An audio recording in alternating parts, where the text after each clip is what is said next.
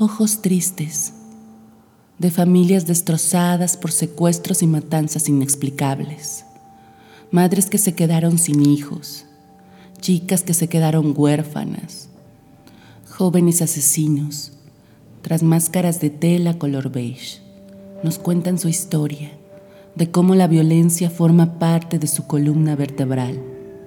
Militares y sicarios siendo cómplices de muertes y desapariciones de someter a una sociedad al miedo. No se sabe quién es quién. Todos somos afectados. Voces con un mismo rostro, el de la violencia, que aqueja a un país abandonado, gris, desértico. Hay mucho horror en las fosas. Ha habido cuerpos que los han quemado. Hay cuerpos que los hemos encontrado con la boca abierta que nos dicen que los enterraron vivos. Si hablan los huesos. Jamás me imaginé que eso podría ser cierto, hasta que lo he vivido en 104 cuerpos. Siempre me he dicho, ¿qué más le puedes hacer a un muerto si ya lo mataste? Testimonio de familiar de un desaparecido. Documental la libertad del diablo, de Berardo González del 2017.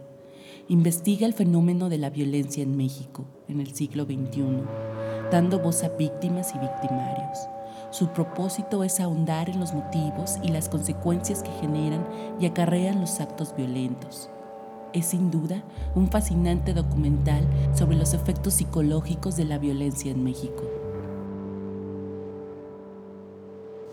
Palabras del director.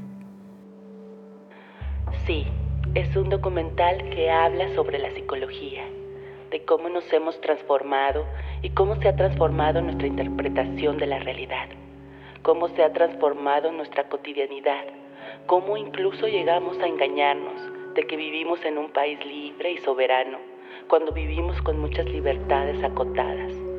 Pero la propia capacidad de consumo nos dice que tenemos opciones como nos ha hecho creer el mundo que vivimos en un Estado democrático. Cómo todo eso nos ha cambiado desde que la violencia creció y se convirtió en cifras aterradoras, que hoy no le dicen nada a nadie.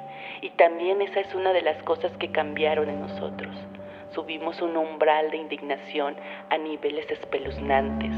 Tenemos una capacidad empática mínima, una posibilidad de compasión casi inexistente es lo que puede enfrentar una película como esta en cartelera a un espectador o público promedio que no tiene capacidad empática, que mira del otro lado, sin saber que mirar del otro lado lo hace responsable de los hechos atroces que se cometen en este país.